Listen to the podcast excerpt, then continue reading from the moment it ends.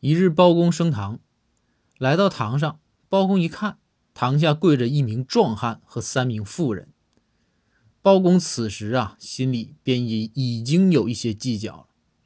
包公啊，惊堂木一拍，问道：“这名壮汉，我问你，你是如何欺负这三位民女的呀？速速讲来，铡完了你，我后边还有事儿。”这时啊。堂下壮汉呢，唯唯诺诺的说：“呀，大人，我是原告。”包公一惊，心想：这情况有点复杂呀，看来好像挺刺激。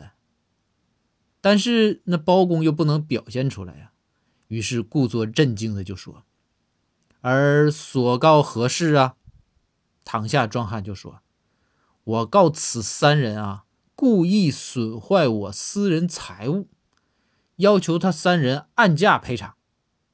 壮汉刚说完呢，三名妇人纷纷表示自己不是故意的，而且是事出有因的。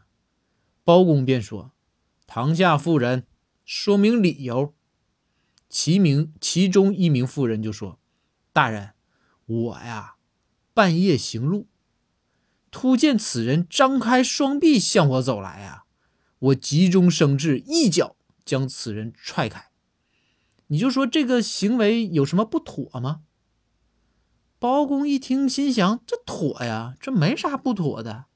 还没等包公说完话，就听堂下的壮汉呢，略带哭腔的说：“呀，妥啥妥呀？我就是想搬块玻璃回家，遇到你我都碎三块了！”